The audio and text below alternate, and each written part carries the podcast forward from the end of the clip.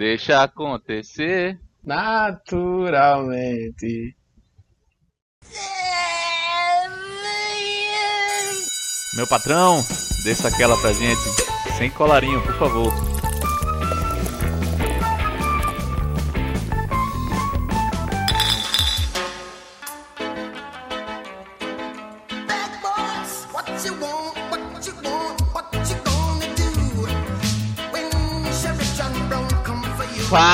Galera! Tá começando aqui mais um episódio do Sem Colarinho para você na sua plataforma de streaming de podcast favorita. Lembra logo de início de seguir a gente no Instagram, arroba sem colarinho, no Twitter, arroba sem colarinho underline. E vem-te embora que hoje o convidado é uma autoridade, é o meritíssimo, digníssimo senhor Tiago Luna, do Direito Ensinado. Fala pessoal, finalmente saiu, hein? Finalmente ah, saiu. Foi, Galera, para mim é um prazer muito especial estar aqui, não só para poder compartilhar um pouquinho do pouco que sei, mas principalmente porque se trata de um podcast feito com, de, com um amigo meu que a, a Farra, a vida jovem, é, me apresentou e que leva até hoje com muito apreço. Obrigado pelo convite, Vini. Falar rebuscado, falar chique. Nada, cara, vamos embora. Vê só, para começar aqui o podcast, a gente costuma fazer duas paradinhas. Hum. E a primeira, você já se apresentou aí de início, e eu quero que você se apresente novamente da seguinte maneira. Você vai falar quem é Thiago só que você não vai falar de direito, não vai falar de rede social, não vai falar nada. Você vai falar quem é você, mas você não pode falar o que você faz. Interessante. Difícil, né? Eu vou tentar aqui, vamos ver se dá certo. Cara, é, Tiago é um menininho matutinho do interior de Pernambuco, de uma cidade chamada Barreiros, que foi para Recife com 17 anos fazer faculdade e acabou se descobrindo lá uma, outro Tiago, sabe? E desde então vem, vem construindo o seu legado. É um cara que não pensa em herança, é um cara que pensa em legado. Boa, boa. Gostei da frase final aí, cara. Que é deixar uma herançazinha também, né, negócio? Não vou mentir, mas. não pode ser o principal, né? Ah, é. é. Tem, que vir, tem que vir em paralelo. Tem um cara que chama-se. É, não sei se vocês conhecem aí, vocês estão ouvindo aí. Zuckerberg, tio Zuck, ele é um tio ah. meu. E, e ele fala disso, né? Que a gente tem que é, impactar as pessoas e ganhar dinheiro com esse impacto é consequência. Através disso. Isso aí, cara. Massa, massa.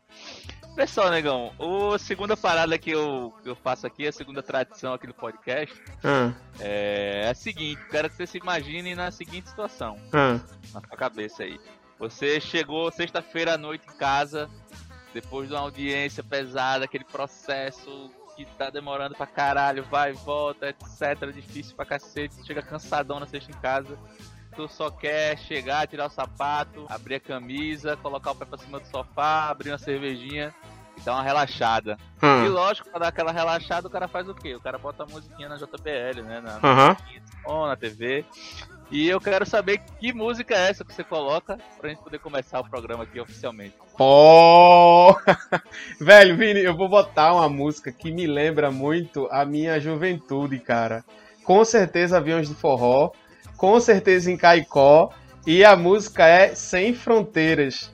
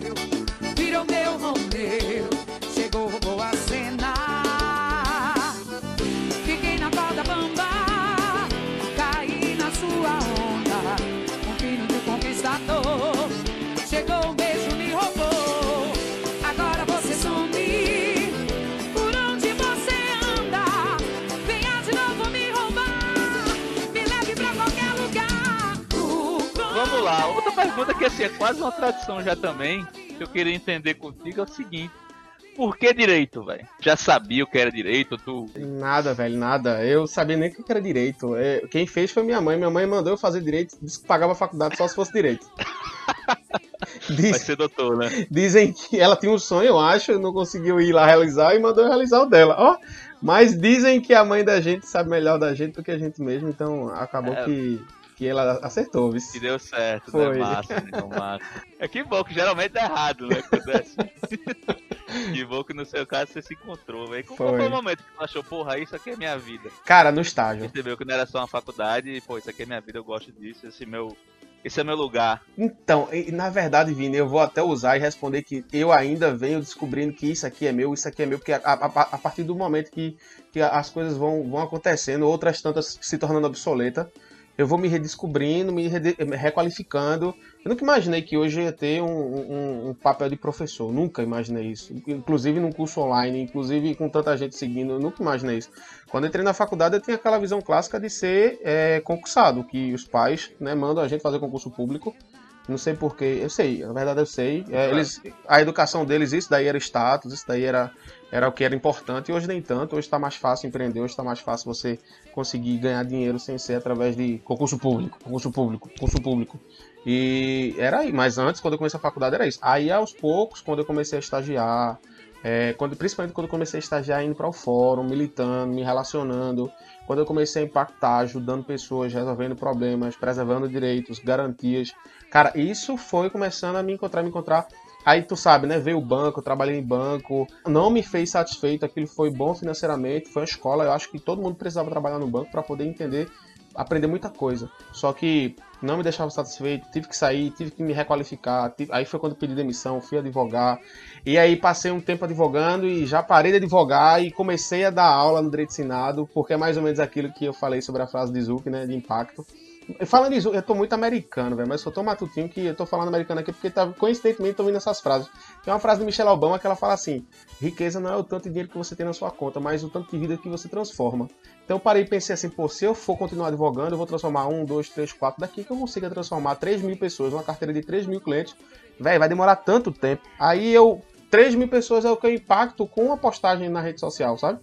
Então eu disse, velho, eu vou me dedicar nisso, porque realmente é aquela coisa, a questão do propósito, a questão do legado. Para mim, isso daqui, impactar vidas é, é muito mais transformador. Afinal de contas, a gente nada mais tem na vida a não ser servir as pessoas, né? Massa, eu concordo pra caralho que, assim, você tá sempre se descobrindo, né? É, na, na vida. Pô, descobriu no direito, aí depois, pô, advogar, e aí depois viu que não era exatamente isso, e você vai estar sempre nesse processo, né, velho? É. Porque você, assim, o que eu queria dizer era mais com relação ao direito mesmo, assim, como tu viu, porra, meu lugar é aqui, não em engenharia, não. Ah, tá. Então, lá, a, a princípio foi amanhã, né? Manhã chegou e disse, ó, eu, então, vê só, como é que foi? Eu fiz um curso técnico de turismo e hotelaria no ensino médio, paralelo ao ensino médio, eu fiz esse curso. E eu estudava de manhã, fazia esse curso à noite e tal. Quando eu terminei a, o ensino médio, eu fui fazer vestibular de hotelaria na Federal. Inclusive, um episódio icônico, foi a primeira vez que eu viajei sozinho de ônibus em Recife para fazer esse vestibular. Muito engraçado. É, a mulher me confundiu com assaltantes, daria um episódio só para podcast. É, sério, esperando no ônibus, eu fui abordar para perguntar se passava lá, a mulher pensou que eu queria assaltá-la. Ela, a história clássica. Quem nunca, né? Quem nunca, né? Mas aí, eu fiz o vestibular, eu fiquei no remanejamento, né, na, na, naquela paradinha lá, eu esqueci o nomezinho que dá para sino, para encher as vagas, se o pessoal sair, desistir. Eu subi ali e ser chamado. Mas acabou que, graças a Deus, eu não fui chamado. Eu tinha uma, uma boba ilusão de que, fazendo hotelaria, eu ia trabalhar só final de semana. Enquanto o pessoal estava se divertindo, eu estava trabalhando. Mas durante a semana, que tinha mais dias, segunda a sexta, o pessoal ia estar tá meio que trabalhando e ia estar tá meio que me divertindo. Ah, que merda, ainda bem que eu, é. minha mãe me salvou nessa parte aí, mandou fazer direito. E aí, cara, é, ela disse que só ia pagar se fosse direito. Acabou que no terceiro período eu já arrumei meu estágio e já comecei a pagar a faculdade, então ela pagou aí só dois períodos. Eu poderia ter escolhido a minha faculdade, né? Foda. É, negão, mas que bom que deu certo. Deu, tô brincando, ela teve uma decisão certa. Tinha tudo pra dar errado, mas deu certo. Deu certo, foi, foi, foi, foi sorte dessa vez. Mas o restante, ah, velho, foi tudo, foi tudo assim. Vou pedir demissão do banco. É. Que merda de pedir demissão do banco. Vou começar a advogar. Meu Deus, a fazer concurso público vou deixar a advocacia e vou dedicar o direito senado. Puta que pariu, Thiago. E aí. tô aqui. Para de inventar moto, né, cara?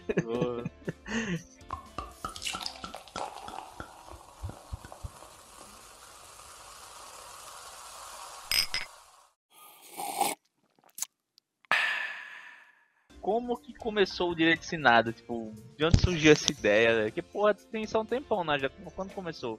Eu tentei, por sinal, eu tentei, eu abri a, o direito ensinado, página no Instagram.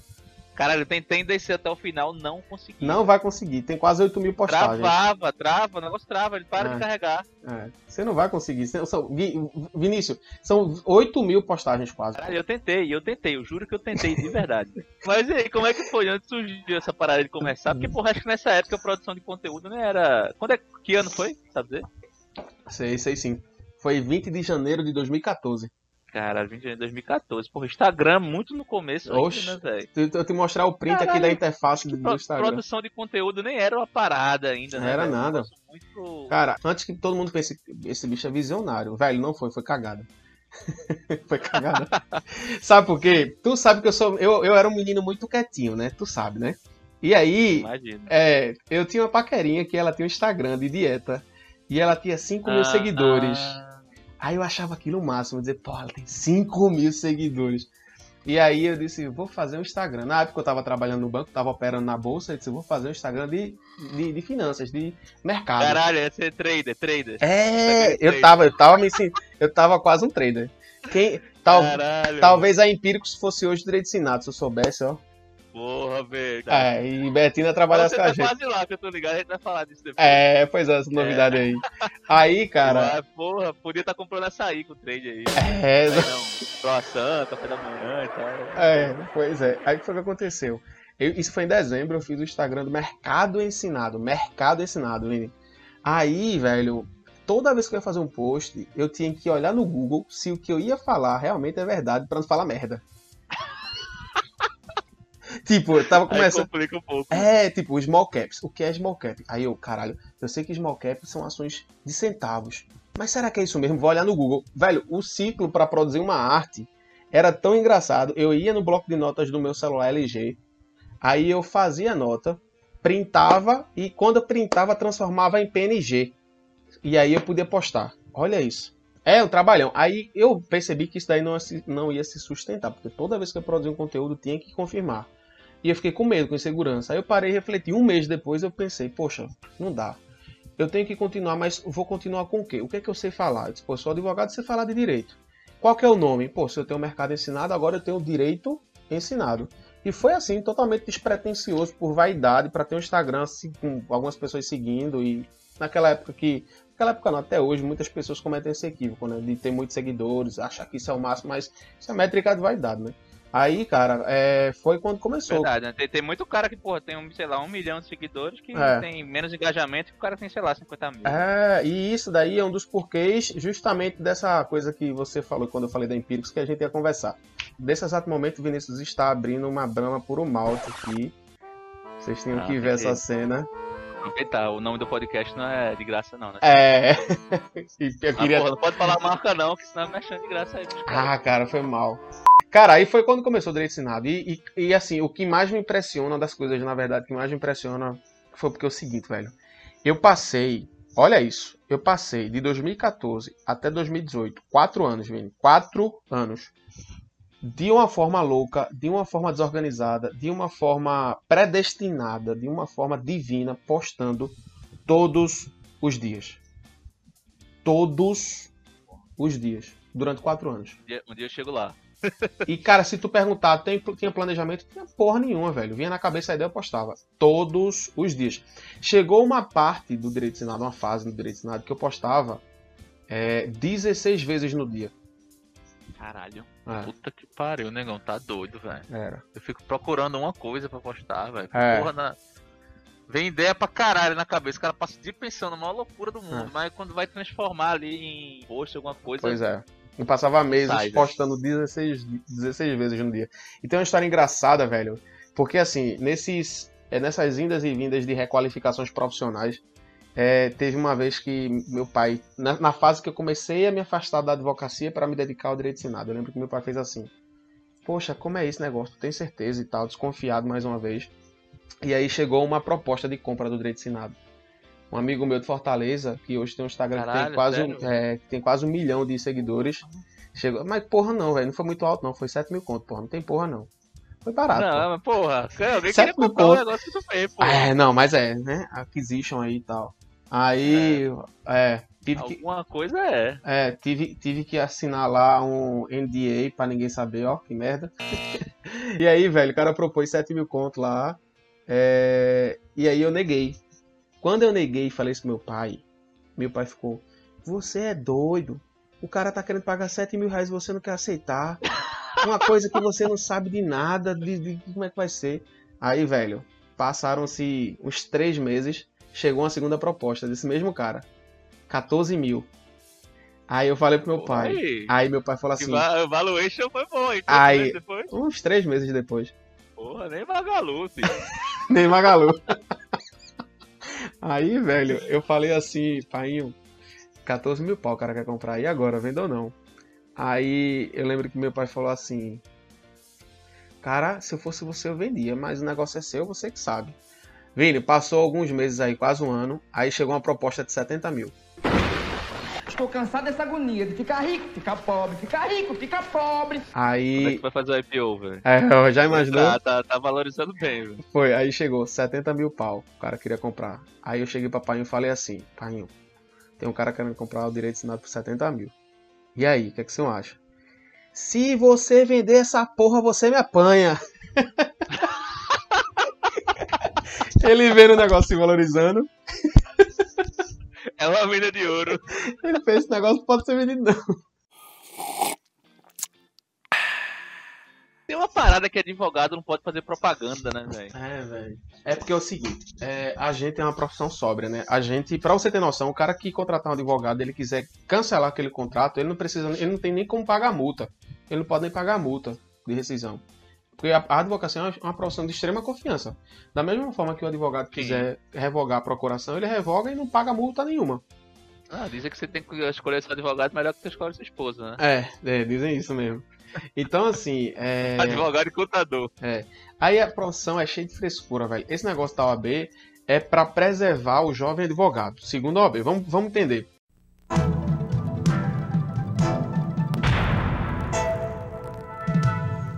Conselho Federal da OAB tem um provimento que regula a publicidade na advocacia. É um pro... Preste atenção, é um provimento do ano de 2000. E o código de ética, que é uma norma superior a esse provimento, é de 2015. Então é como se o filho tivesse mandando o pai. É meio contraditório. Uma norma que complementa, uma norma de 2000 complementa a norma de 2008, de 2015, que digo.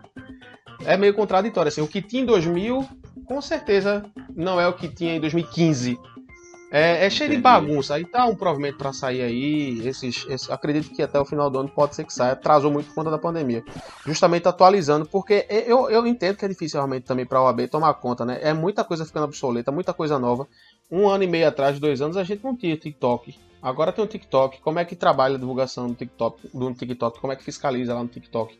É, tipo, três anos atrás a gente tinha o Snapchat. Hoje no Brasil mal tem. Tem nos Estados Unidos, inclusive. É, é muito volátil, né? É, então, assim, é muito difícil para a OAB também, eu entendo. Agora, a publicidade, ela tem, principalmente aqui em Pernambuco, né? A OAB ela é organizada com o Conselho Federal e cada estado tem uma seccional.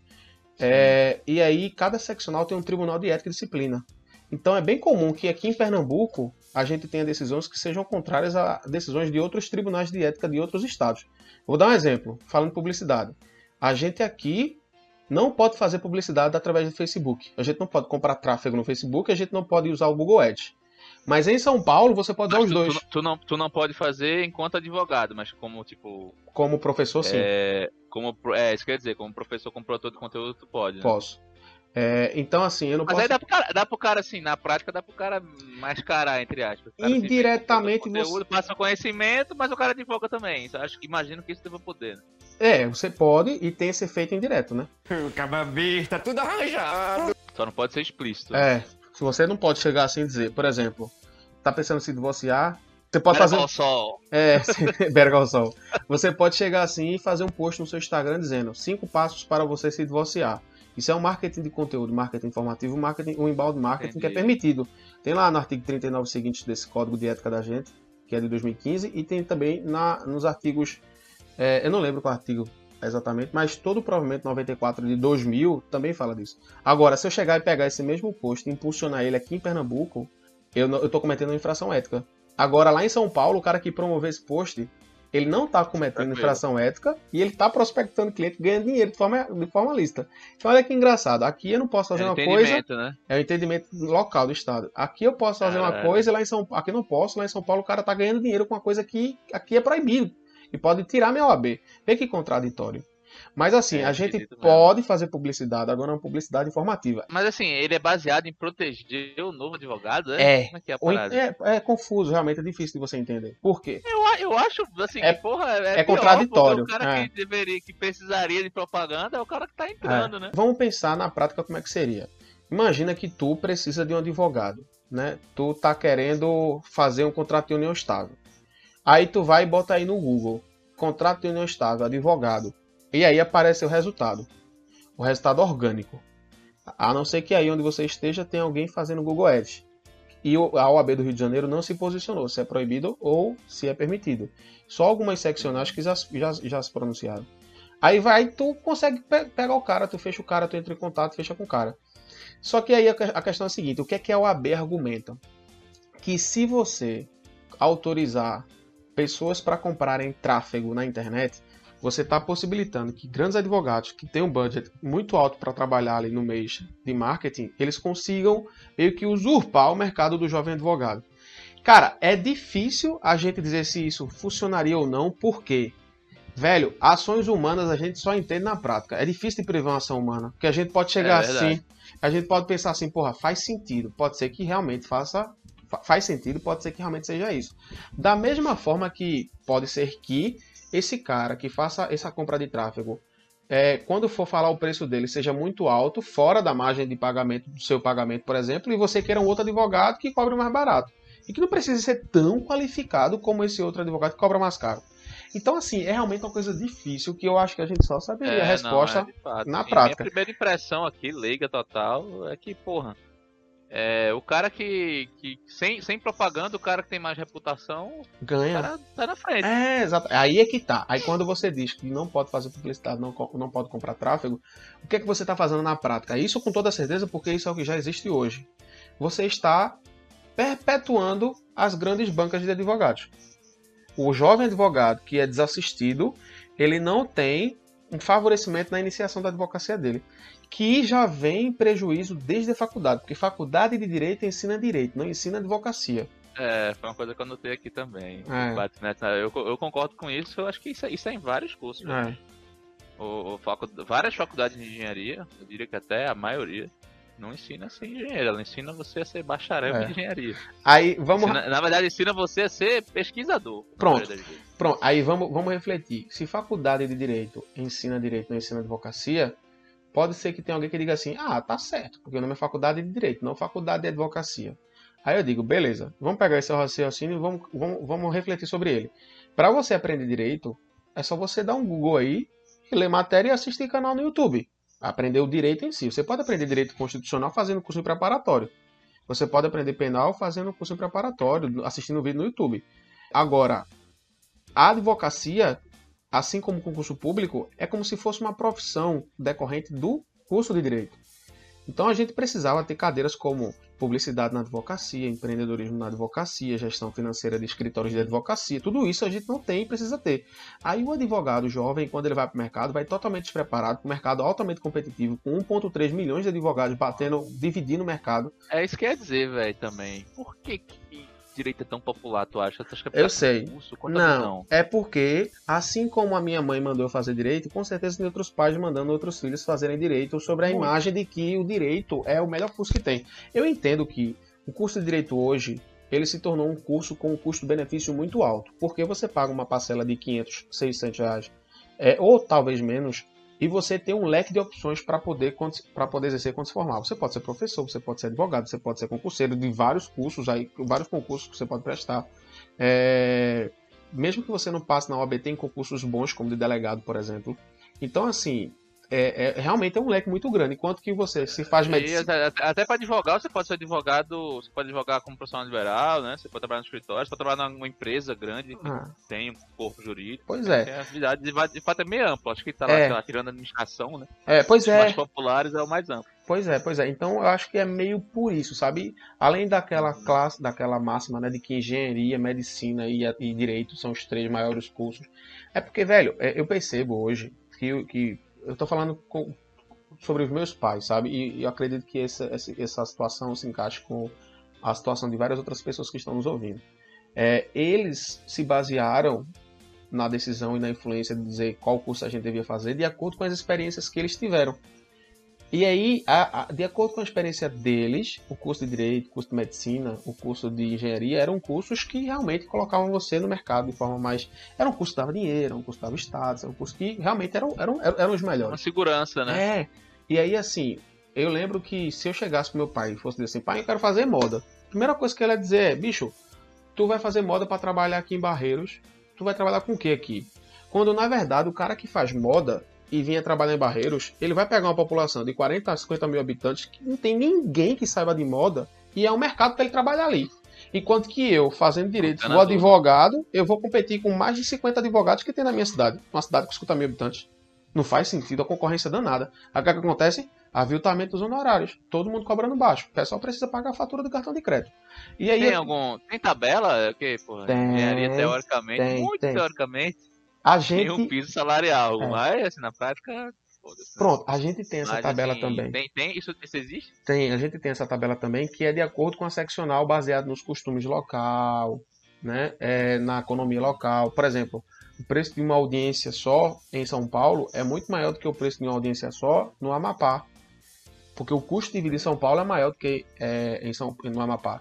E aqui. Se... São Paulo tem mais dinheiro para pagar nisso também, né? É, é, é justamente isso. É, e aqui eu tô falando isso, sei lá, hoje em dia tá tão difícil o cara emitir qualquer opinião na internet que o pessoal fica pensando besteira. É, eu tô dizendo Amapá, mas sou nordestino, porra. Não vou ficar fudendo o Nordeste, não. Vou não, dar outro exemplo mas aqui. assim, é o tamanho da economia local. É, velho. É, da mesma forma que hoje, se tu é for. Número. Se tu for.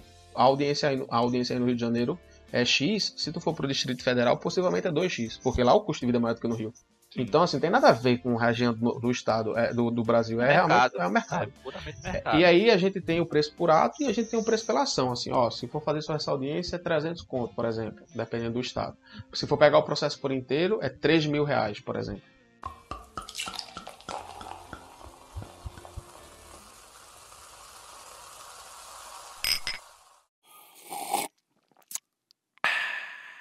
Como que o advogado ganha dinheiro, velho? Imagina que a gente tá abrindo a terceira cerveja de garrafa, tá, pessoal? A cerveja de garrafa, daquela bem gostosa, gelada, sem colarinho. E aí é o seguinte, é, cara, a gente tem que entender que existem, existe a advocacia pública, que é advogado-geral da União, que é o procurador do Estado, que é o defensor público, que é o promotor, que são advogados do público.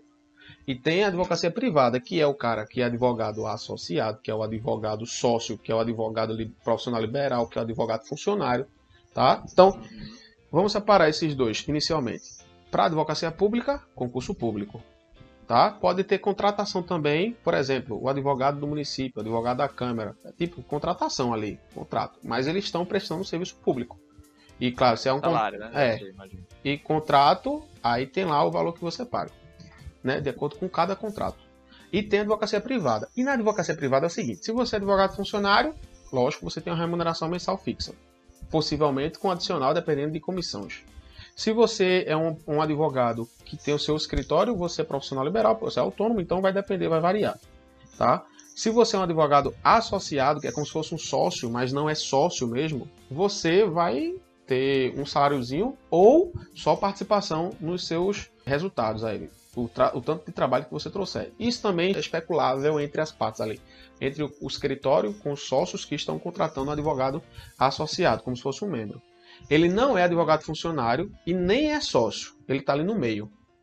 É, e tem o advogado sócio que, tipo assim, eu, sou, eu suponho que você é advogado. Ele, é, ele é como se fosse um representante, esse cara aí. É, é, é, é.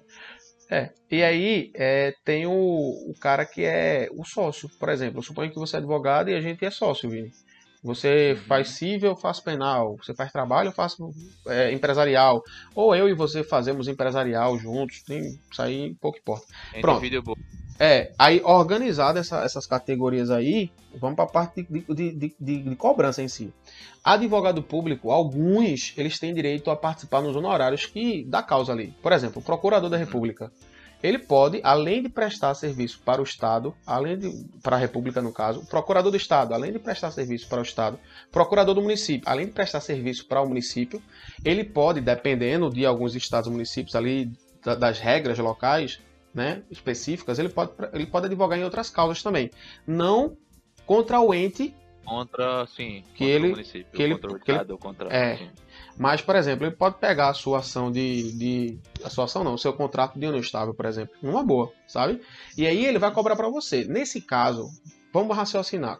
Como um contrato de união estável, a gente não está discutindo nenhum dinheiro que vai ser pago lá na frente, eu tenho que cobrar antecipado.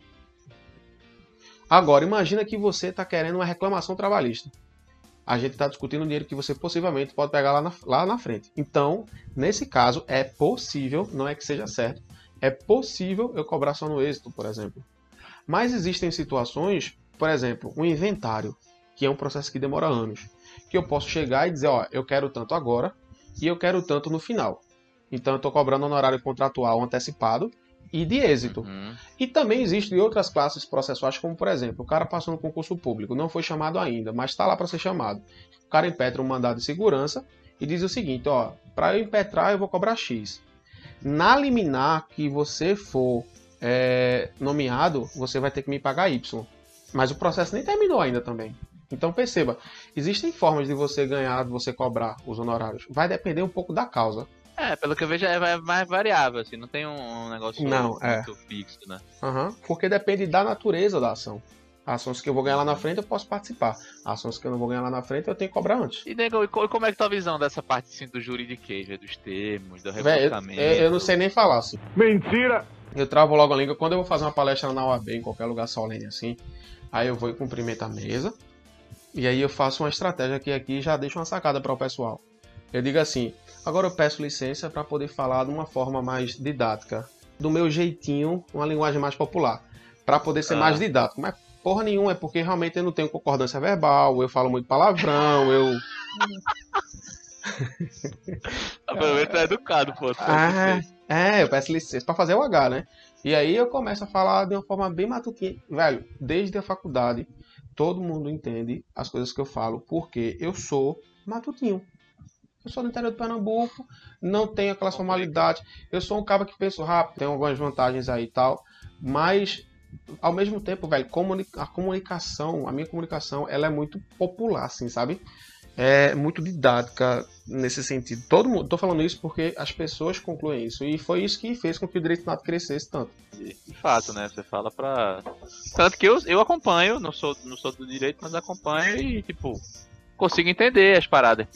Outra coisa que eu queria te perguntar como essa parada do, do, do ramo ser muito formalzão, assim, velho? Doutor, doutora, digníssimo, é. digníssima. Qual é a tua visão sobre isso? Cara, né? a minha visão. Tipo, dress code, tá ligado? É, velho. Seguinte, velho. Todo, gente... todo, esse aparato, tipo, formal. É. E, e regras, e regras, e regras, e regras. É, pois é, velho. É porque é o seguinte: se tu parar pra pensar, todas as profissões que eminentemente são formais, elas exigem uma vestimenta uhum. né, via de regra, né?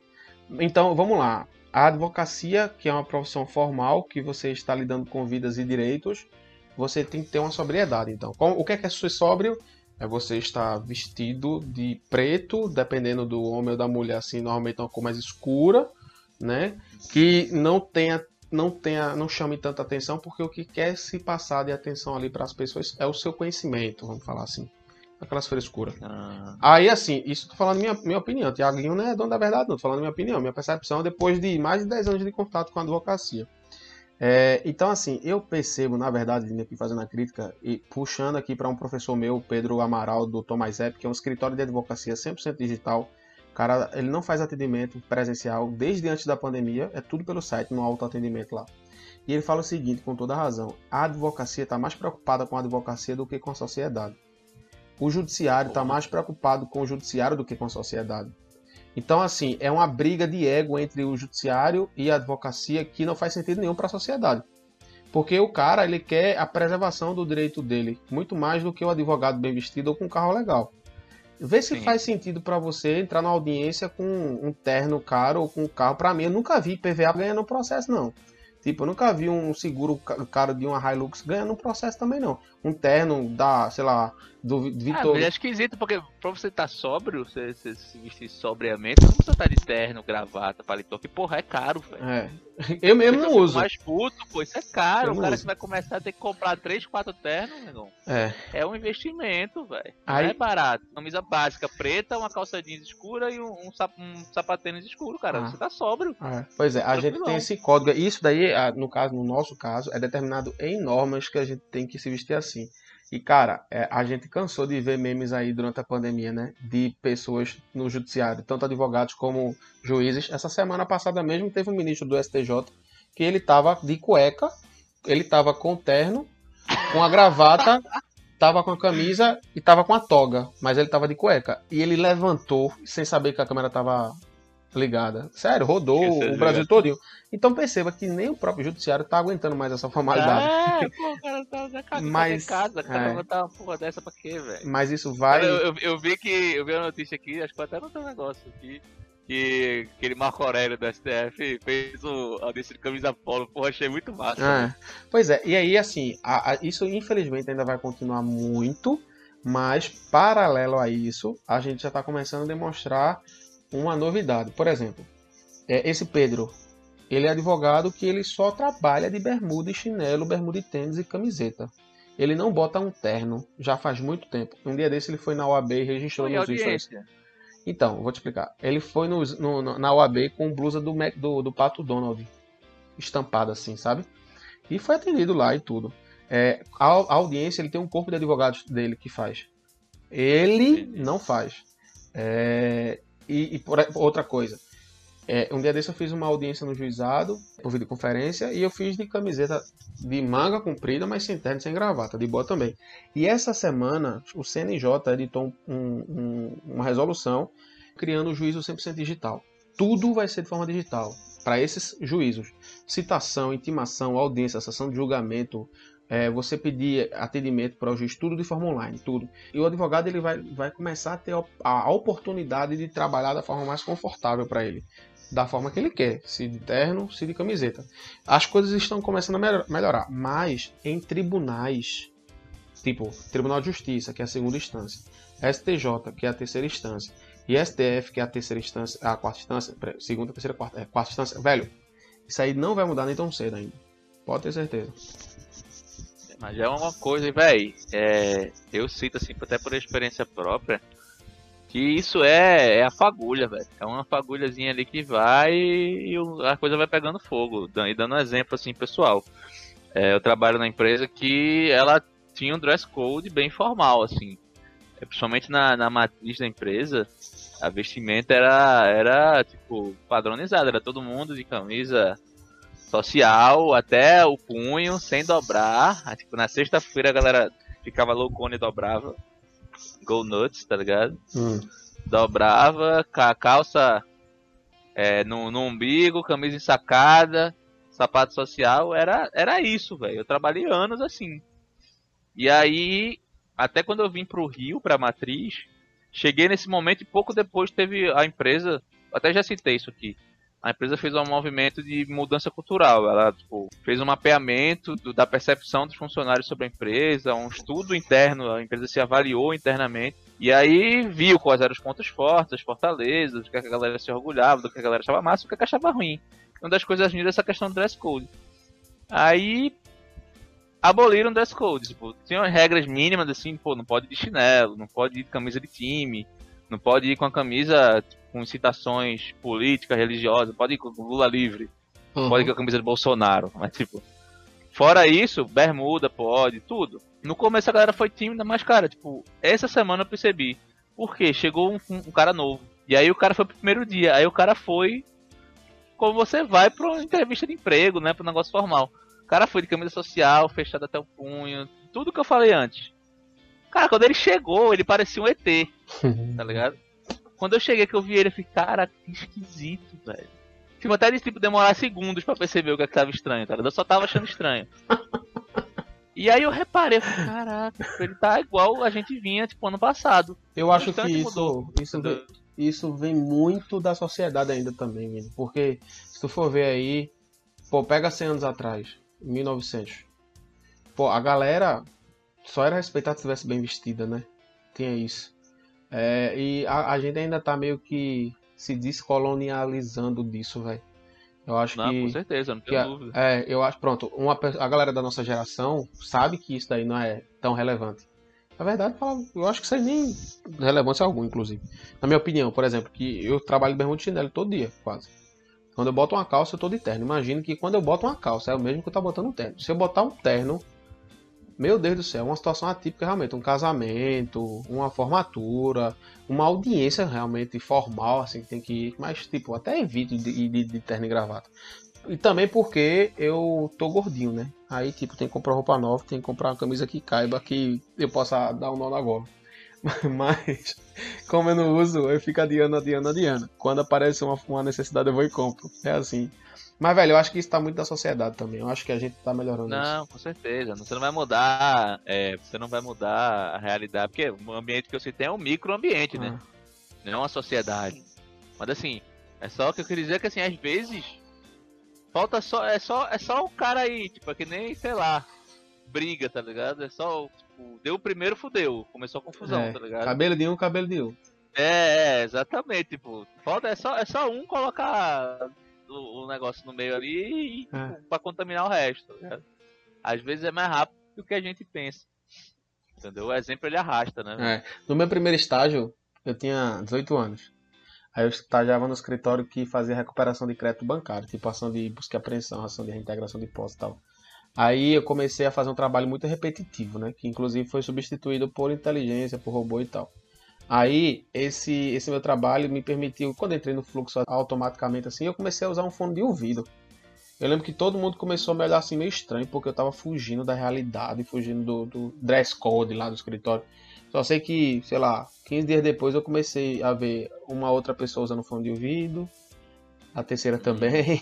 Aí meio que o exemplo assim, ele, ele transforma. Até porque, bicho, é, a gente hoje entende isso, né? A gente mais novo entende isso. Tem um menino que trabalha comigo aqui, que é Moisés, que é meu irmãozinho, que inclusive tô no quarto dele gravando, que eu tô na casa do meu pai. E, e, quando eu chamei ele para trabalhar comigo, ele tem 16 anos. Eu disse, cara, tu vai trabalhar a hora que tu quiser, quantas horas tu quiser, vestindo o que tu quiser. Eu só quero o resultado. E é isso, velho. É só resultado. O cara tá trabalhando pra ter resultado, velho. E não pra obedecer a norma da empresa. Quantas empresas aí não estão não tão, é, decretando home office? Não estão mudando? A XP vai construir uma sede no interior e vai ser na capital, tá ligado? Que massa, sabia não. Esse, esse momento que a gente tá, tá vivendo tá, tá mostrando que assim, muitas coisas que eram feitas só porque sempre foi feito assim, às vezes não fazem sentido, né, velho? Uhum. Às vezes é. são só porque, ah, sempre foi assim. Eu achei massa esse negócio tem da XP, velho. Tem, tem um vídeo de Steve Jobs que eu até postei na página. Ah. E é ele falando isso. Que falando, como é que você conseguiu tocar uma empresa tão novo e tal? Você não tem formação nisso. Você nunca foi especialista nisso. Ele, ah, porque assim, não é tão complicado. Quando a gente foi construir, começar a fabricar, mandar pra que eles mandavam, terceirizavam, mandavam um projeto que terceirizava uma fábrica, né? Foi mandar, tipo, eles tinham. A contabilidade tinha um conceito de do previsto e tal, que eles previam e no final ajustavam de acordo com o realizado. Ele, o que a gente faz assim? Aí os contadores, não, porque sempre é feito assim. É assim que a gente faz. E ele falou aí, quando a gente construiu nossa fábrica, e, e ele descobriu que só era feito assim porque a gente não tinha é, sistemas de informação bons o suficientes para para fazer isso em tempo real. E aí, quando a gente fez a nossa fábrica, a gente já fez prevendo isso e hoje a gente sabe por quanto está custando cada computador que a gente fabrica. E aí ele falou, tipo, quando você vai ver, tipo, não é nenhuma ciência da NASA negócios. É você ser curioso, se perguntar, contestar, não aceitar qualquer resposta de primeira e tal. Inclusive, pegando esse, essa passagem de Steve Jobs, essa coisa que a gente tá falando sobre roupa, dress code, eu quando for fazer o meu minha rodada de investimentos, eu vou igual a Zuckerberg foi para a primeira rodada de investimento dele com aquele baby doll dele de, lá, sei lá. Pijamão. De hobby, de hobby. É, de hobby.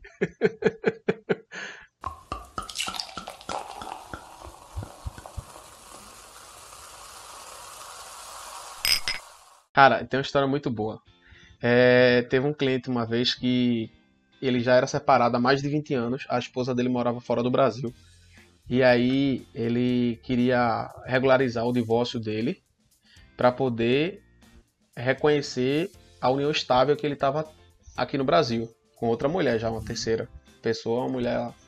E aí a gente foi intermediou todo essa esse divórcio. E cara, ele eu lembro que ele tentou fazer administrativamente, extrajudicialmente, né, esse divórcio, mandou um dinheiro para ela. Ela foi, pegou o dinheiro, viajou para o lugar onde tem a embaixada brasileira lá nos Estados Unidos.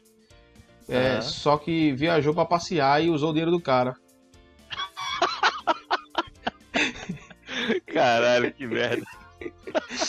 Aí, aí, velho, eu só sei que esse processo demorou seis anos para terminar. É, Caralho, como envolvia, é, como envol... e outra, ela já era divorciada com ele de acordo com a lei americana, uma sentença estrangeira homologada aqui no Brasil. É, a... não, minto, não estava homologada ainda, só estava lá a sentença estrangeira que ela mandou uma cópia para ele para ele homologar aqui no Brasil e tal. Só que isso só acontece, tipo, você tem que ir no STJ pra, pra homologar e tal. Antes era assim, não sei se ainda não.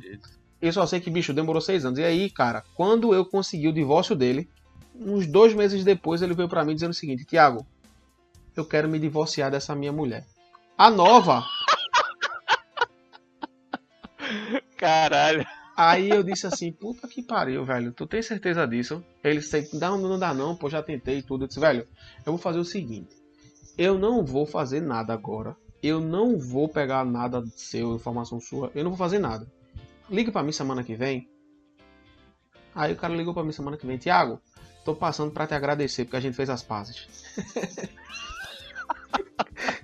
Porra, era melhor que ele tivesse ficado divorciado, né? Já era mais um, uma graninha aí. Ah, né? mas é que tá. É, seria, mas só que aí é que tá, papai. Eu até usei isso para um episódio do podcast, do final do podcast que eu tinha. É, eu tenho um podcast, se o pessoal quiser escutar, desde 2017, quando tudo dramado. Mas eu tenho poucos episódios lá. E aí, o que foi que eu concluí disso? É uma frase que eu digo assim: não faça uma venda, faça um cliente.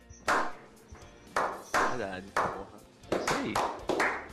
Se esse cara precisar de qualquer coisa depois, com não. certeza ele vai te procurar. Esse cara, ele, sei lá, o que ele precisar realmente vai me procurar agora, porque eu conquistei o cara, né? né? Por isso que eu acho massa, assim, esse conceito, assim, das empresas mais novas, assim, principalmente essas empresas de assinatura, que elas não fazem as contas e não, não pensam o negócio pensando na compra específica ali, né? Na compra spot ali, do cara que vai, pô, ele vai consumir meu negócio e pronto. Eles pensam no, no, no lifetime, né? No tempo de vida uhum. que esse cara. Esse cara ele vai vir, ele vai passar um ano e meio comigo em média e tal. E é isso aí, né, velho? Tipo, eu acho que eu falei até com o Saulo Godoy isso aí quando ele veio aqui. Que ele falou que vai ter, ter, sei lá, 100 clientes fiéis e que vão estar com ele para sempre do que um milhão de clientes que vão comprar um curso dele, um curso que é feito para vender e não para transformar a vida da pessoa e ajudar e tal. É, isso daí, velho, é massa. Isso é massa para conversar. E quer ver o que, o que tu tá falando na prática? Vê só. Fala um bamassa aí no jeito que tu costuma aí. Galeto Satis. Do, Galeto Satis. É, tu, qual foi a última vez que tu foi lá? Pô, faz tempo agora com a pandemia. Né? É, beleza. E a primeira vez que tu foi, tu lembra? Lembro. Foi, sei lá, junho ou julho do ano passado. Tá. E a última vez foi mais ou menos o que? Esse ano? É, deve ser no começo do ano. Pronto, pois é. Fevereiro. Beleza. Então aí, tu provavelmente foi mais de duas vezes. Tu, tu gosta de lá, então tu deve Não, ter ido mais de duas vezes. Deve ter ido mais, dez vezes. Pronto. Aí. Então, vê só. É muito, é muito mais fácil e muito mais barato vender para quem já é cliente seu. E é isso que é o LTV. É, é você permanecer com aquele cliente por muito tempo através de um conteúdo relevante, através de uma experiência muito boa. E para você fazer um upsell, um cross-sell, por exemplo, vender alguma outra coisa, né? É muito mais fácil também se ele já for seu cliente, se ele já te conhecer. Eu tenho é, alunos o, aqui. O custo de aquisição é bem menor, né? Muito, é. O CAC é bem menor, né? Pois é. O cliente mais barato é o que você já tem. É, aqui em Formoso mesmo, eu tô, vendo pro lado de cá, tu sabe. Tem, uma, tem, uma, tem um Rei das Coxinhas, aqui volta mexendo gratuito, foi mal, Vini. Uhum. É, tem um, um negócio. Aí da coxinha merece, né? é. Aquele catupiry ali. É, aí do lado tem uma cafeteria. E aí eu nunca parei nessa cafeteria. Eu tinha resistência de lá porque tinha o Rei das Coxinhas do lado. Mas uma vez estava muito cheio o Rei das Coxinhas, eu parei na cafeteria. Sabe o que aconteceu? Já parei mais, já parei mais duas vezes na cafeteria, velho. É você quebrar a primeira jornada, a primeira objeção, assim. E aí você realmente pensar no LTV, né? Trazer uma experiência boa, um conteúdo relevante. No caso, né? Uma comida gostosa, um atendimento bom, no caso da cafeteria. Falando, já que a gente pulou pra essa parada de negócio aí, como é que é o modelo de negócio do direito ensinado? Sei não. Como é que é? Tipo... Não sei. Sabe por quê? Curioso. Porque, velho, nesses seis anos eu já me readaptei tantas vezes que é complicado para mim. Vamos lá, vou dizer hoje. É, hoje, o direito ensinado, ele tem uma esteira de produtos. Ele não tem um produto só. Sim. O direito Sim. ensinado hoje tem... É bom, né? Isso é bom. É, pois é. É, o direito ensinado hoje tem um produto inicial que custa R$ reais por mês. Uma recorrência. E aí. Netflix do direito. É, exato. É pra, na verdade, o cara deixar dinheiro na mesa e deixar de ser. e, passar a ser um credor, um, um credor mesmo, sabe? Passar a ser um aluno. Porque quando você deixa um real na mesa já é diferente, sabe? O cara já começa, pode é, exigir. Lógico. É, e aí ele deixa um real. Ele já conhece a minha metodologia. Ele chega lá e olha só, por 29 reais ele tem mais de 130 aulas para poder assistir. E aí, todos os outros cursos do Direito Ensinado, nenhum tem tantas aulas. E todos são mais caros. Por quê? No Direito Ensinado eu vendo informação, no direitoensinado.com. E nos outros cursos eu vendo método, com começo, meio e fim. Então o cara que entra num curso, por exemplo, Desbloqueando Honorários com o Instagram, que é um curso que eu ensino a ação judicial para você que é advogado, pegar ações de desbloqueio de conta no Instagram. Instagram que é hackeado, Instagram que é desativado, e você ir lá recuperar. Caralho! É. Tem um curso que eu Sério ensino. Mesmo, é, tem um curso que eu recomendo essa ação. E aí é que tá mais ou menos já a pegada da, da research jurídica. De trazer esse modelo já validado no mercado financeiro, de recomendação de investimento, e na, na, na advocacia começar a recomendar ações judiciais. Tá ligado? Entendeu? Então eu venho. Mas, mas, tem uma gama ampla pra caralho assim, velho. Cara, se tu for ver que no, no Brasil 60 milhões de usuários no Instagram, eu acho que é um mercado legal, né? Não, mas assim, seria uma gama, tipo, tipos de ação? Ou, é, tipo, porque, velho, de fato, todo mundo. Assim, individuais, vamos dizer. Vê, cara, tomara que minha concorrência não esteja ouvindo teu podcast, mas vamos lá. é, cara, por que, que eu vou fazer um curso de direito do consumidor e ensinar o direito do consumidor todo para o cara fazer várias ações com um curso só, se eu posso pegar várias, vários cursos, cada curso para uma ação dentro do direito do consumidor.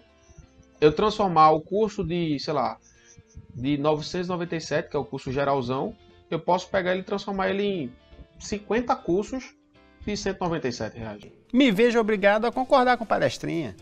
E você atende o cara que só quer aquela parada específica ali, é, mais acessível pra aí ele. é que tá. Tu tem um produto, tu tem um produto prateleira mais barato ali, né, de entrada. Que é pro cara deixar o dinheiro é entrar na casa e aí ele vai fazendo, né, os, os degraus. Os degraus vai subindo. E aí, velho, o cara entra num produto de 29, depois ele se quiser pode comprar um produto de 197, depois ele pode comprar o um produto de 497, depois ele pode comprar um produto de 997, depois ele pode comprar um produto de 3 mil reais, como eu já vendi também.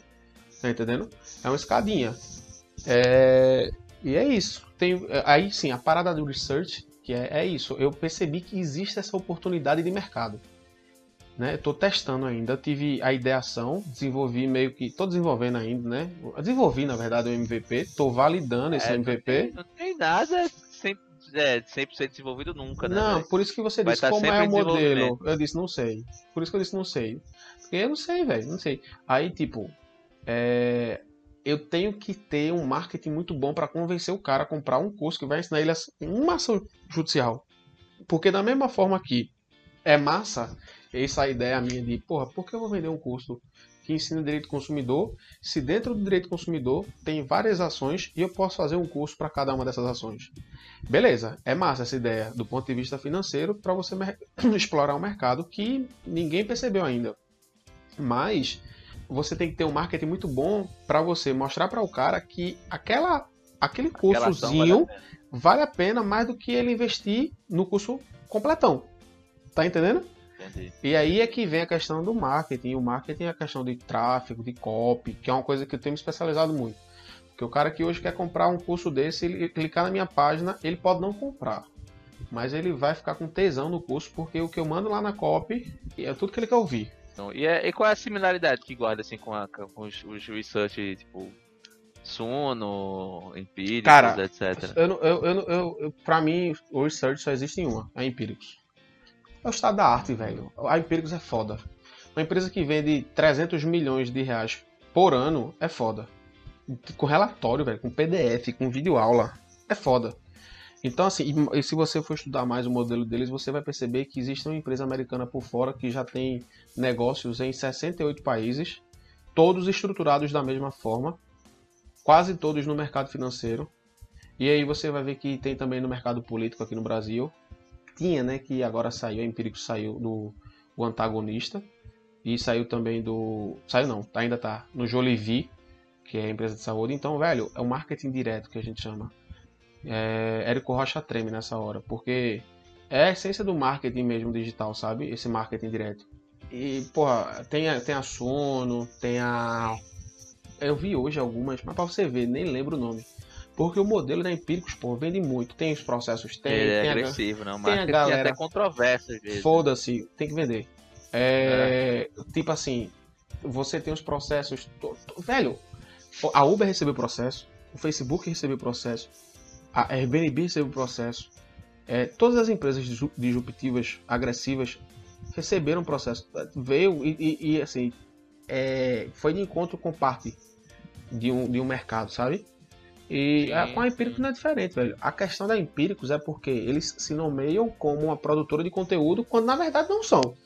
E aí, é, eles estão refazendo a recomendação, então eles têm que ter registro né, na, na, na, CVM, tem que estar obedecendo os critérios da CVM, parará, parará, parará.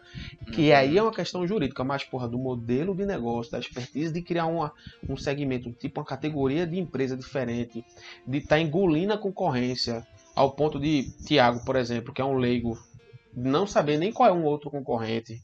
Velho, é, é não, os caras são, os caras são assim, agressivos no, no, bom sentido, eu falo assim. Eles, eles vão pra abocanhar o pote mesmo. Assim, é. o, não é a empresa que mais me agrada em termos de marketing e tal, mas assim, eles, eu, eu entendo que eles não fazem nada de legal. Eu acho assim, não é o marketing que mais me agrada, mas eu tenho uhum. total consciência que, que funciona. E assim, e o Felipe Miranda lá, que é o cara, é o cabeça lá e tal, né?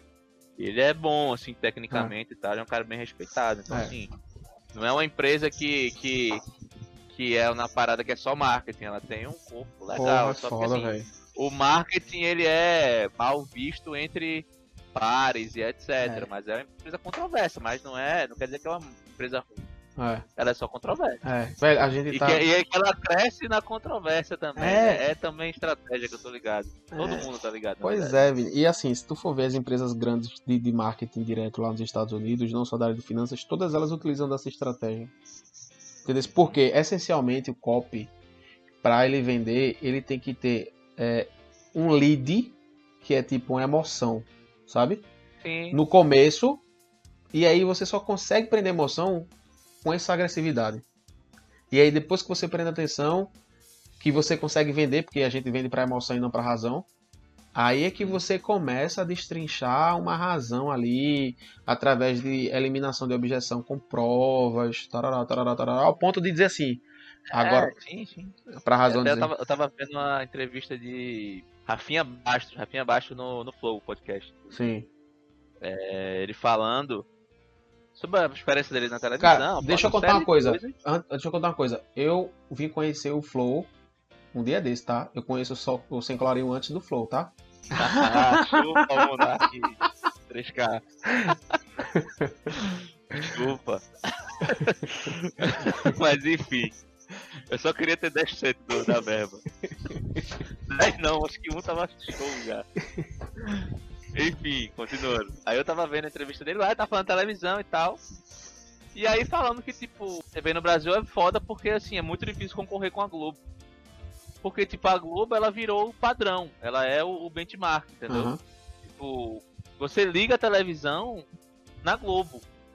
Sua televisão, ela liga na Globo. Você tá lavando prato, você tá com a Globo ligada e tá ouvindo a Globo. Ela é meio que um pano de fundo.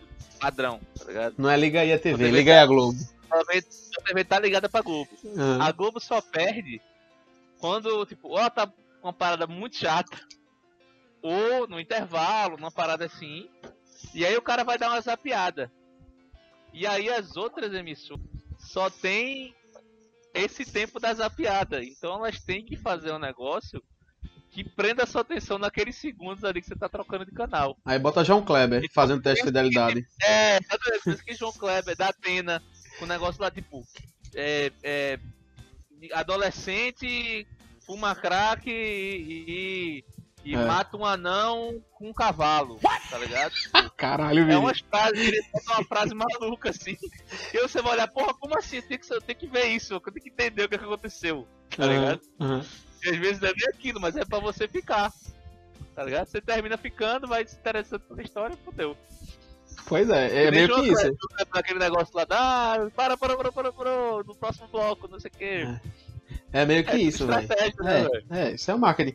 Porque tu, velho, na, na te... pronto, você tá passando no shopping, você pode entrar na loja, você pode entrar, você vê e tal, mas, bicho, na internet, velho, eu tenho certeza que a galera que tá ouvindo a gente aqui não tá nem com o aplicativo do podcast aberto. Tá, tá o Nada, aplicativo. Tá, tá, tá ouvindo aqui é. no, no, Instagram. Então, assim, você tá perder tá a atenção. Academia, tá no, no metrô, tá é. dirigindo.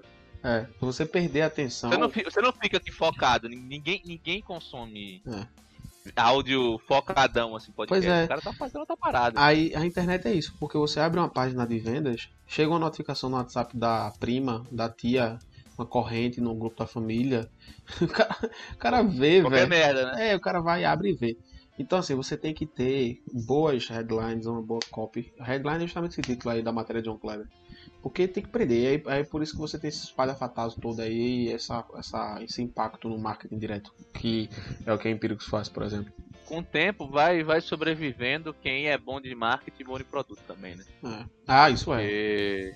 E até, até, porque o próprio público vai entendendo os gatilhos, etc. Vai. E a própria marca vai, vai tendo que vai. se renovar, é... etc, etc. Pronto. Hoje em dia, se alguém te convidar para uma série de quatro vídeos, tu já tá esperando um vídeo de vendas no quarto. Não, porra. Lógico.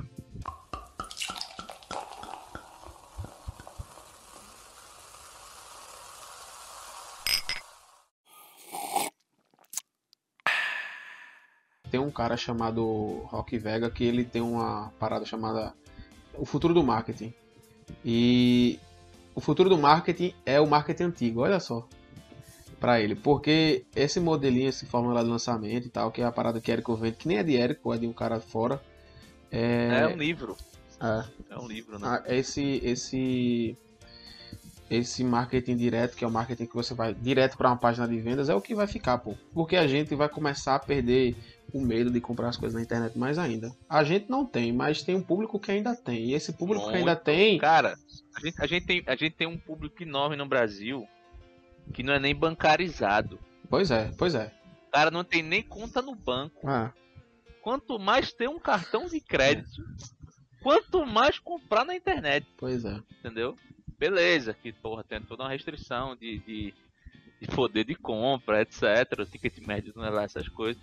Mas é um, um, um, mercado enorme a ser explorado, entendeu?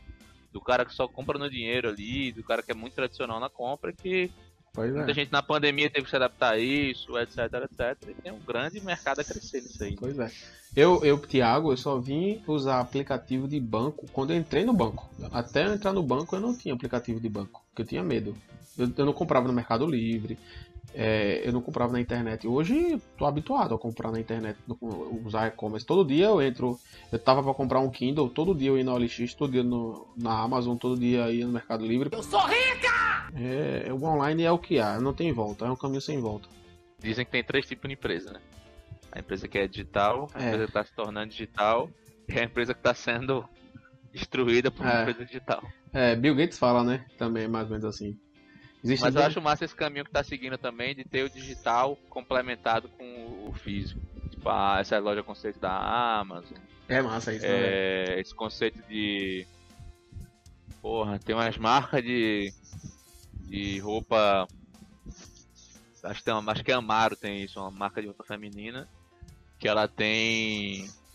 Ela é roupa. É a loja é digital, mas ela tem lojas específicas, lógico que bem menos do que um varejo tradicional teria. Mas assim, lojas para você experimentar roupa, ver e etc. A loja é feita para isso, é muito mais focada na experiência, na experimentação, tá ligado? É um outro conceito do varejo. Conhecia não, massa. Eu acho que o, o caminho é meio que esse aí, velho. Uma pergunta polêmica aqui. Manda. Doutor, doutor é quem tem doutorado ou não? De acordo com o, o imperador, é. Só que, velho, o imperador morreu já faz tempo. Quando a galera me chama de doutor, eu digo, me chama de Tiago, velho. Velho, eu sou um cara totalmente sem formalidade. Galera. Eu acho que, eu acho que meus pais pensam assim. Filho da puta, velho. Me dediquei tanto tempo pro cara chamar esse viado de doutor.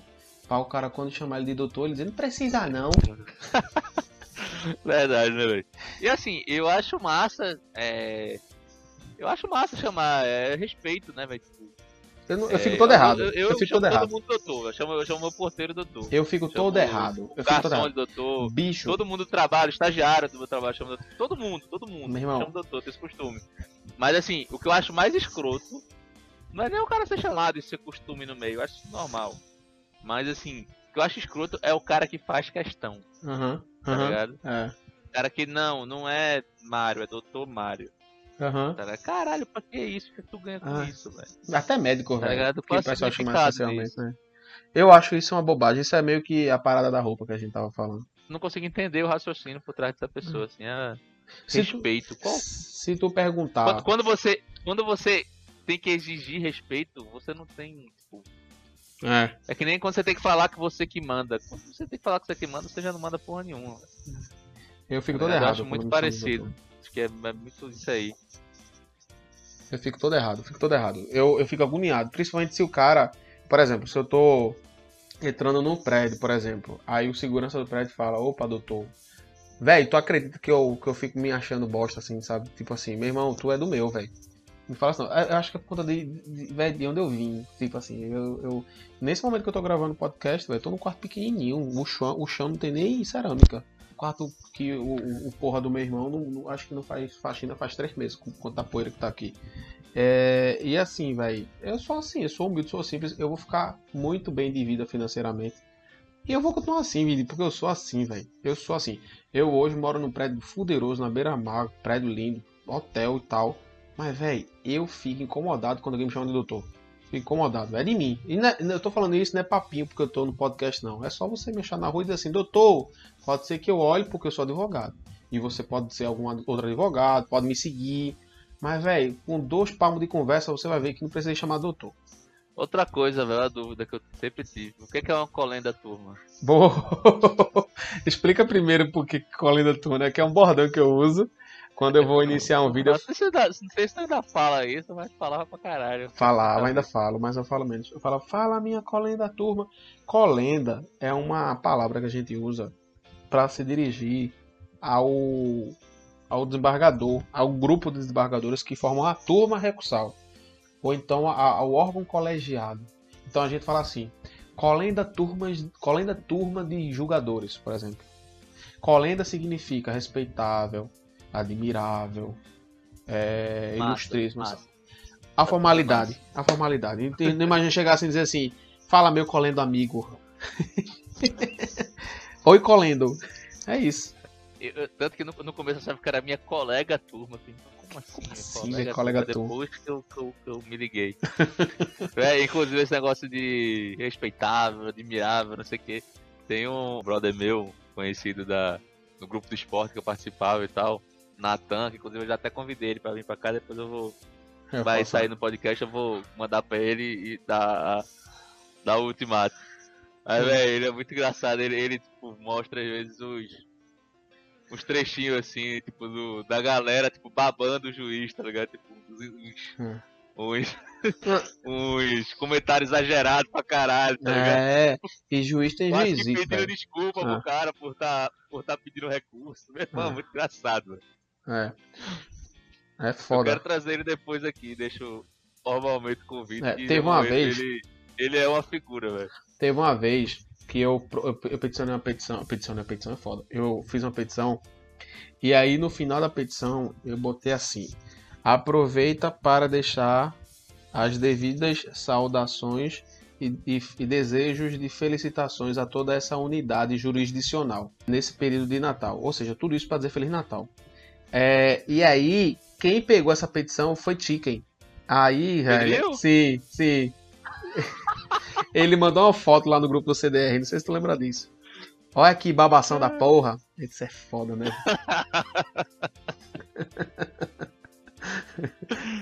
Ai, que resenha, velho. Outra coisa, aproveitando que agora o judiciário brasileiro ele é pop, né, velho? O STF tá em todas aí. Tá, é, tá legislando, tá administrando. Mais famoso, mais é. famoso que muito ator da Globo aí, é, velho. É, a, a, quatro, quem é o melhor juiz do STF, na tua opinião? Cara, não é o juiz, é a juíza, velho. Acho que é Carmen. Carmen. Por quê? Pela, acho que pela, pelo senso que ela tem em alguns processos. Não estou falando de nenhum processo de cunho político, eu estou falando dos processos de cunho material do direito mesmo, assim, sabe? Do cotidiano. Tem um outro juiz que eu admiro muito, que é o presidente do, do, do STJ, que até ficou doente e tal. É... Mas assim, do STF, velho, eu, eu posso dizer que eu não gosto, que é Gilmar. Eu não gosto de Gilmar, não. É isso. Eu acho que é Gilmar deve estar envolvido em um bocado de falcatrua aí, só que para você conseguir investigar um caba desse, meu amigo, é tanta remoeta, mas é mais fácil investigar um presidente de república do que um, um presidente do, um presidente um ministro do STF. É, eu, eu mesmo acho muito estranho aquela morte de Teori Zavascki, entendeu? Enfim, é uma treta da porra. Se soubesse o que acontece, ficarem enojados. Eu entendi a referência. O outro nome que eu coloquei aqui é Sérgio Moro. Cara, eu achei o papel de Sérgio Moro muito importante. De verdade. É, eu não sei se ele tomou as decisões políticas corretas. Eu mas, velho. Tomou, muito não tomou. É, mas, velho, eu vou dizer um negócio a tu. É, as pessoas têm que parar de querer perfeição de outras pessoas, velho. Porque, tipo, a gente vai errar, Vini. Eu vou errar, tu vai errar. Ah, lógico, a galera, lógico. porra, o cara faz tanta coisa boa e quando erra numa coisa é condenado, sabe? É...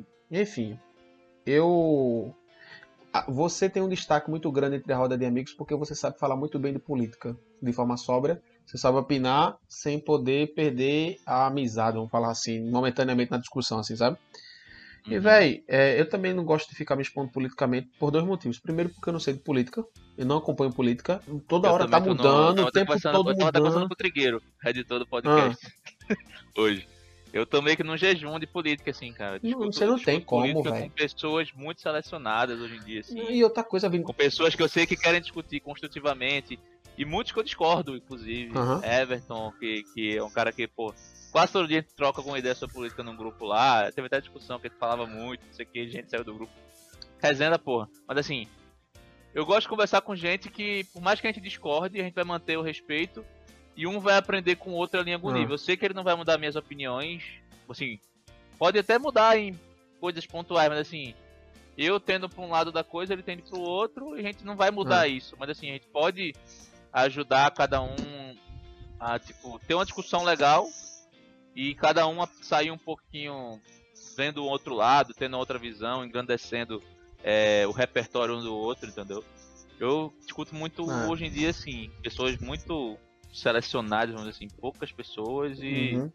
E sempre foi assim, é minha natureza, assim, pô, não, não sou muito do confronto. Eu, eu, eu, eu, tento dar minha opinião, tento falar no que eu não concordo na opinião outra, mas acho que o principal é não tentar não, não ser pregador, tá ligado? Não tentar Entendi. converter o outro. Entendi. Não discutir pra mudar a opinião do outro, velho dá tua opinião, dá os motivos porque tu acha isso. Se a pessoa. Se os motivos forem fortes o suficiente e a pessoa tiver aberta o suficiente, ela vai mudar naturalmente. Ah, é, é difícil então, você assim, tentar realmente converter a pessoa. Você dá o toque a ela, ela vai no processo de maturação. É. Mas, velho, quantas. Tá falando isso. Eu jogo a informação e deixo a pessoa digerir como ela quiser. Uhum. Véi, quanto a Sérgio, Sérgio, nosso amigo Sérgio, ele é meu colega Cara, agora, que ele agora... Serginho, Serginho, tá é, aqui. Sérgio, e, e, eu não convidei, eu mandei, eu mandei meus seguidores ir lá no perfil dele e marcar ele numa postagem eu que eu fiz, e aquele, ele, ele, ele, ele nem falou, pô. É, mas assim, é, a parada de Sérgio, do ponto de vista técnico, minha opinião, como juiz, ele foi de encontro a muita. Ele, ele desobedeceu muitas prerrogativas. Ele, ele, ele flertou com a, com a ilegalidade ali. Foi. Ele foi, ele foi de encontro com muitas prerrogativas dos advogados, ele meio que realmente cometeu várias, eu não digo é, infrações, foi, foi mas assim... on the edge, né? É, tipo assim... No, no, no, na fronteira mesmo é, da parada, né? Existe o, existe o Código de Processo Penal, existe o Código de Processo de Moro. é, isso, isso é totalmente normal. Todo juiz ele tem um código próprio, sabe? A gente estuda, tava comentando isso hoje. Algum, não, é, não, é, até matemática em alguns pontos é subjetiva, então. Pois é, pois é. O direito vai ser sempre é. em, em, um nível bem amplo, é. inclusive. É. Aí ele ter aceitado a, o, o ministério, eu achei massa. Foi um trabalho massa. Só que ele começou a ter atrito com, com o Bolsonaro, que realmente, na minha opinião, o Bolsonaro estava querendo intervir ali. E ficou claro quando ele saiu falando lá naquela audiência pública e tal, enfim. É, e aí ele integrou, foi e reclamou. Só que ele não tinha provas contundentes. A Bolsonaro, por mais que a mídia não esteja do lado dele, ainda tem uma voz muito alta por conta das redes sociais que permite isso para ele. E aí, enfim, acabou se desfazendo, cada um foi pro seu lado. Hoje, Sérgio Moro ele é advogado, inscrito na OAB do Paraná, lá em Curitiba, ele está advogando de boa. Não sei como é que tá a situação, se ele está precisando de um advogado associado, se ele está precisando de um sócio, se ele quer fazer aula aqui no Direito Ensinado. Eu acho que seria bom para poder deixar o Direito Ensinado conhecido. Talvez, quem sabe, fosse a Betina do Direito Ensinado, né? ai, ai. Eu tenho, tenho 55 anos, Freddy. Freddy Perdi o ministério. Nome nacional, quer saber como? É, é, pois é. Cara, mas eu tenho, eu tenho uma opinião meio parecida com a tua aí, assim. É, não sou Tim Moro, não sou admirador, mas assim, eu acho que é isso aí. Eu acho que no, no, no geral ele foi flertou bastante aí com a. No meu entendimento, leiguíssimo aqui do assunto, né? Uhum. Posso estar falando merda, mas aqui isso aqui é uma conversa de bar, então. Foda-se. Foda-se mesmo. Mas assim.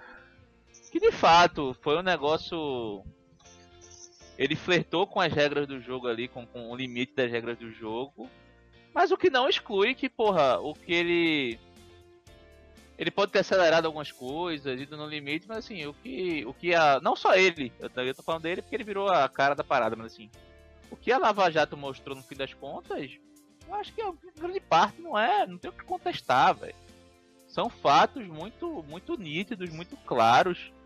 É, prova pra caralho, é. delações, delações, então, assim. Não tem muito o que falar, cara. Agora, Por mais que os efeitos colaterais não tenham sido o que a gente esperava, é, os caras também não tinham como cara... adivinhar 100%, entendeu? É complicado. É, assim, você nunca sabe o que acontece no batidor, mas assim, é, eu acho que é importante. O cara deixou. O cara e a operação toda, e aí, hum. Polícia Federal, Ministério Público, todo mundo está envolvido, deixou um marco na história do país. aí e, que, e que as consequências a gente já tá vivendo. A gente tá vivendo as de curto prazo, mas manter as de médio, manter as de longo, a gente não faz ideia de como vão ser, então. E cara, a pra mim, falando Lava Jato, tu nem perguntou, mas eu vou dizer, porque tu tá aí no Rio de Janeiro, né? Então, assim, na, pra mim, o que foi mais surpreendente na Lava Jato não foi nem o tanto que foi é, apropriado por, por, por, Lula, né, assim, tal. É, de acordo com as alegações da Lava Jato, mas e sim pelo que Sérgio Cabral conseguiu tirar, bicho, daí enquanto ele era governador. Como é que aquele cara, se aquele cara tivesse o apetite que ele teve para roubar do povo, para poder construir o um império na iniciativa privada, o Facebook era nosso, pai. Na moral, porque Porra, bicho. Que, que bicho. O cara era bravo. Meu irmão, velho, não existem não, pô. Como é que o cara conseguiu tirar tanto? Esses governadores do Rio de Janeiro aí, todos eles estão assim, né? Nessa resenha. o Rio realmente sim, foi um sim. caso especial, cara. É. Puta merda. É, infelizmente, infelizmente, na minha opinião, porra, o, assim, o, Rio, que... o Rio retrata o Brasil, Vini. Infelizmente. Uma cidade Caralho, linda. Eu, eu, falo, eu falo isso direto. Pois eu é. Falo isso direto. É, eu, eu fui uma vez lá em BH, fui no museu que falava que, que Minas Gerais é o estado mais brasileiro do Brasil geneticamente. Assim, é o estado que mais tem miscigenação todas as raças principais ali que compõem o Brasil, né? indígenas, negros, europeus e tal, é o estado mais miscigenado.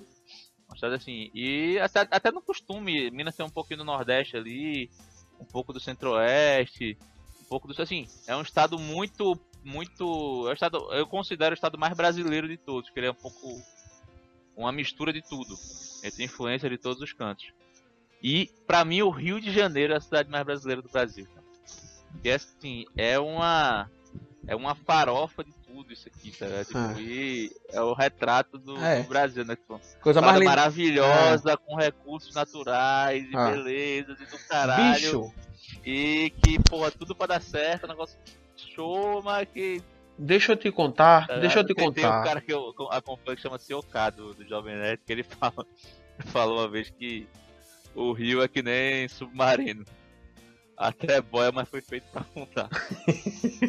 é foda mesmo. Achei, achei véi, maldade, mas É, porra, não, mas é, pô, infelizmente. Faz o cara, sentido aí. E isso daí não é só. É, é em tudo, velho. Eu vou te contar o que aconteceu comigo semana passada. Eu tenho um processo aí no Rio de Janeiro que eu demorei para me manifestar. É um processo eletrônico, tá? Processo eletrônico, não tem nada de papel. Aí eu, me, eu demorei para me manifestar, o juiz arquivou o processo. Aí eu fui conversar com um amigo meu, advogado do Rio, que tem familiaridade com o sistema daí do Rio, que é precário, inclusive. Aí ele foi e movimentou o processo. Aí chegou uma decisão do juiz, dizendo que para eu desarquivar o processo, eu precisava pagar uma custa de 42 reais. Só que para desarquivar um processo eletrônico, não faz sentido ter uma custa de desarquivamento. A essência da custa de desarquivamento é quando um processo ele sai do prédio do fórum e vai para um outro prédio em outro bairro que é só arquivo, almoxarifado, arquivo. Sim, sim, é e aí né? fato, o, é o transporte, o frete, exatamente. Em um processo digital não tem isso, pô. É só você clicar no botão, ele já está de volta. Aí eu fui e paguei 42 reais para desarquivar um processo. Eu fiquei puto. Mas sabe por que eu fiquei ainda mais puto? Porque quando eu fui juntar o comprovante de pagamento das custas desse desarquivamento, a porra do site estava fora do ar. Aí meu amigo falou assim: tá vendo aí, o advogado contrário, tá vendo aí por que você tem que pagar custa? Para dar dinheiro pro tribunal poder deixar o site funcionando, já que tá fora do ar. Palhaçada, velho. Isso é um estado falido, pô. Caralho, puta merda, velho. Mas porra, é uma pena, velho. Porque eu, pô, eu amo essa cidade, velho. Eu amo isso aqui. Eu é. gosto muito, assim. Tipo, até tiro onda que. Eu nunca, eu nunca morei em São Paulo, só visitei, né? Uhum. Mas. É, eu brinco que São Paulo é. É bom, mas é ruim, e o Rio é ruim, mas é bom.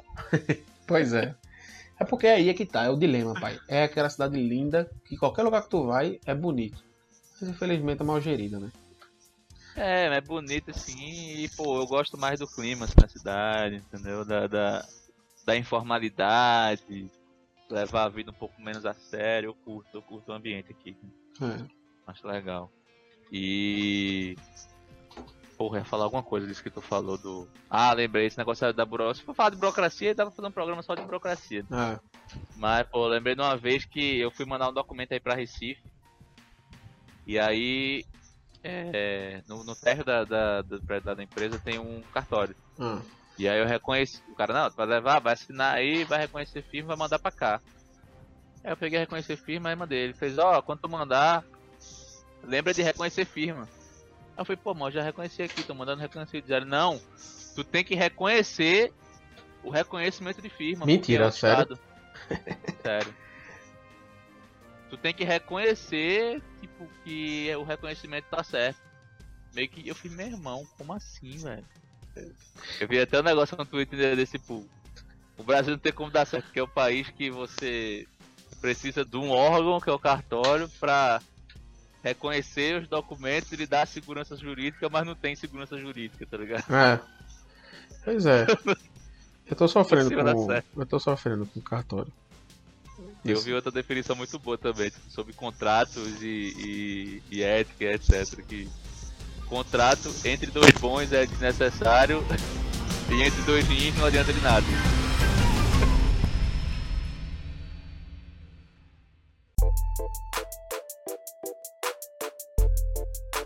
Negão, queria agradecer pra caralho a tua disponibilidade, velho. Tarde da noite aqui. Fala pro pessoal que hora é. Depois do dia cansativo, etc, etc. Foi uma honra ter você aqui, gostei pra caralho do papo. Aí precisa ser de novo. pra caralho, aprendi muita coisa, me diverti, porra, o intuito é esse. É, pois é. Eu espero é que... ser é ser profundamente superficial e superficialmente profundo. Uh, cara, então... esse podcast é perfeito, sabe pra quê? Pra aquele cara é. que tá afim de tomar uma, só que não tem nenhum amigo na hora ali. Ele vai pro bar com fone de ouvido, fechou, papai. Eu comecei, eu comecei por isso, né, velho? Porque eu me mudei de Recife, eu saí de casa, então, porra. Fiquei muito, assim, só não, caralho, tava solitário. Mas assim, muitos momentos de solitude, entendeu? De tu estar tá sozinho em casa, morar sozinho e tal. Então eu comecei a consumir muito conteúdo, tá ligado? Consumi muito podcast, entrevista, canal do YouTube. E fui gostando, fui começando a entender, vendo a história de como a galera começou, fiz, pô, vou fazer uma parada pra mim. Tá até no texto inicial que eu comecei, que foi, foi muito por isso. Então, porra, que bom que, que a percepção foi essa aí. É, é perfeito. Que legal. Faz teu, tua propaganda aí, deixa teu recado, o que tu quiser falar. Se vende aí, o espaço é teu, a casa é tua, negão. Tá. Bota pra fuder aí. Meu nome é Tiago Luna, eu tenho 31 anos e eu fiz um milhão de reais. Não, calma aí. Velho, seguinte, é só botar aí é, Direito Ensinado, qualquer rede social que você vai achar. É, no Instagram tem um. Eu tô usando agora o novo Direito Ensinado, que é a parada da Research que a gente abriu. É, tô me concentrando mais nesse Instagram, começando do zero. Tipo, o Direito Ensinado hoje tá com 190 mil seguidores. E aí eu comecei o Instagram do zero, ó, que doideira. Mas tem toda uma explicação por trás. Quem sabe numa próxima oportunidade a gente não explique isso.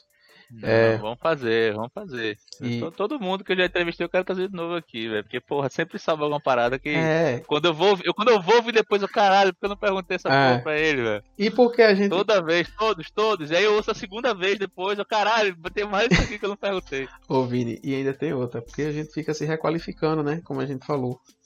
Então daqui a pouco, quem sabe eu não vire Boy, alguma coisa assim, sei lá.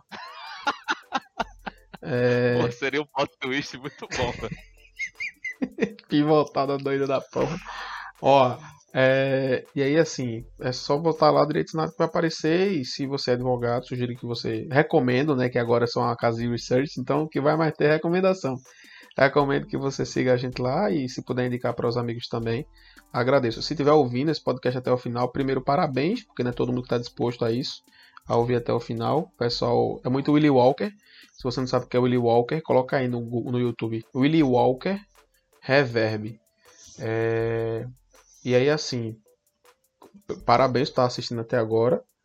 E agradeço né, a, a, você, Vini, por ter tido paciência aí pra gente finalmente fazer esse episódio que demorou. É meia-noite. Eu que agradeço por aí várias vezes. Eu também, quase, quase que, que, que não dava certo. Já é meia-noite e 21 aqui e a gente tá alimentando a sorte que o pessoal diz que a gente tem, né?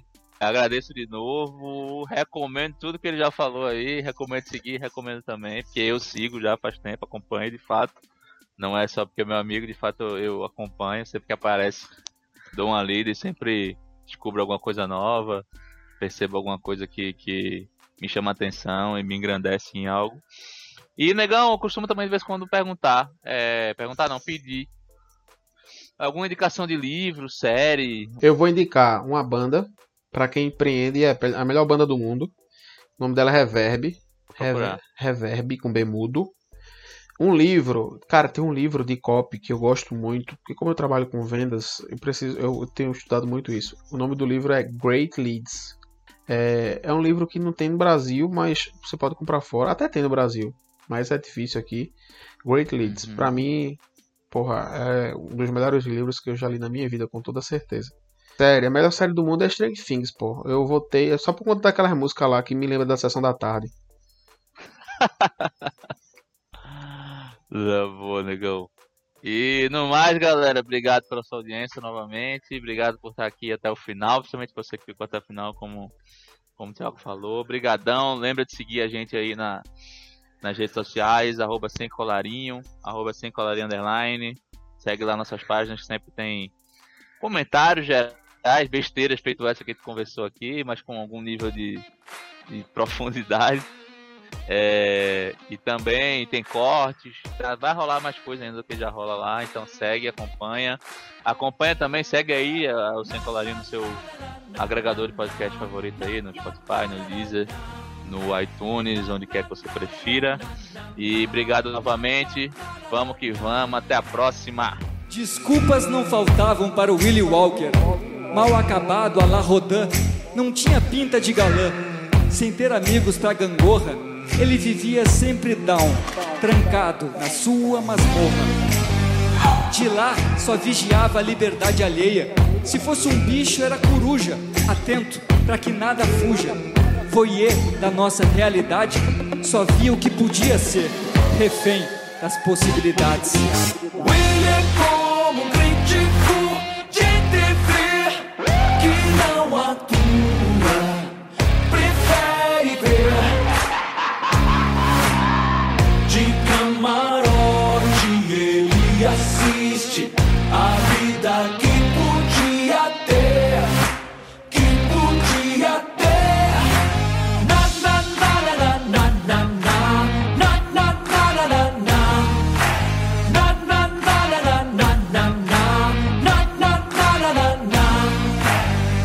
Sentado na plateia, o Willy sabe tudo. Mas não tem banda, ele é tiete, que só namora na internet. Por nunca se arriscar com nada, ele se vinga de quem tenta, vaiando lá da arquibancada. A vida é ficção pro nosso Willy Walker. Mera audiência do possível, o seu final é previsível. E seu marasmo não me choca. Enquanto o tempo tá passando, consome as chances com pipoca.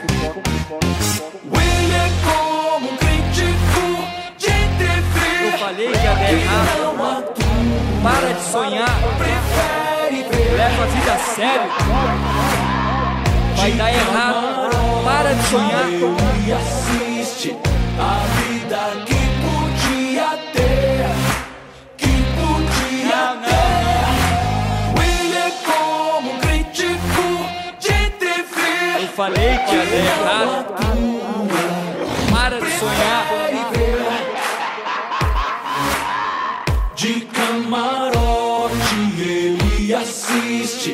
A vida que